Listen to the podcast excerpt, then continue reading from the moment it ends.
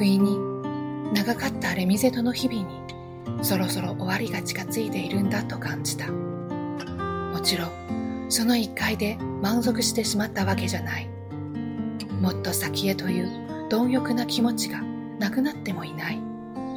ただ、始まった物事にはいつか必ず終わりが来るという当たり前の現実を受け止めることができそうな瞬間だった。私はその日が来るのがずっと怖かったのだ。まだ終わりたくない。ここで終わるわけにはいかないって。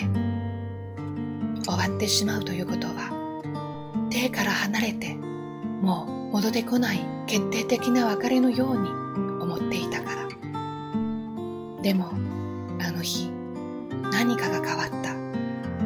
終わりは、消えてなくなる時という意味じゃない。大事なのは、手放した後に何が残るかなんだ。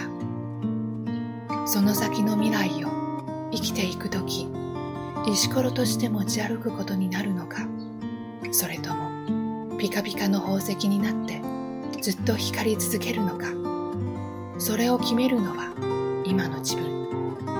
そしてどちらにせよずっと私の中に残っていくものには。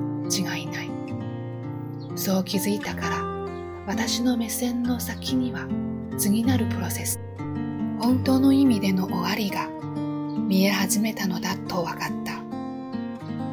今日、あのチューニングを聞いたら泣けてきた。あんなに苦しかったのに何度もやめたいと思ったくせに、やっぱり好きなんだな、私。最後の最後まで私にできることを精一杯やるだけだ。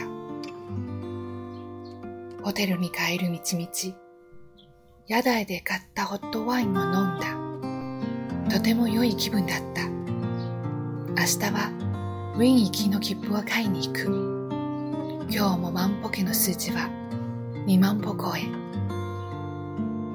thank you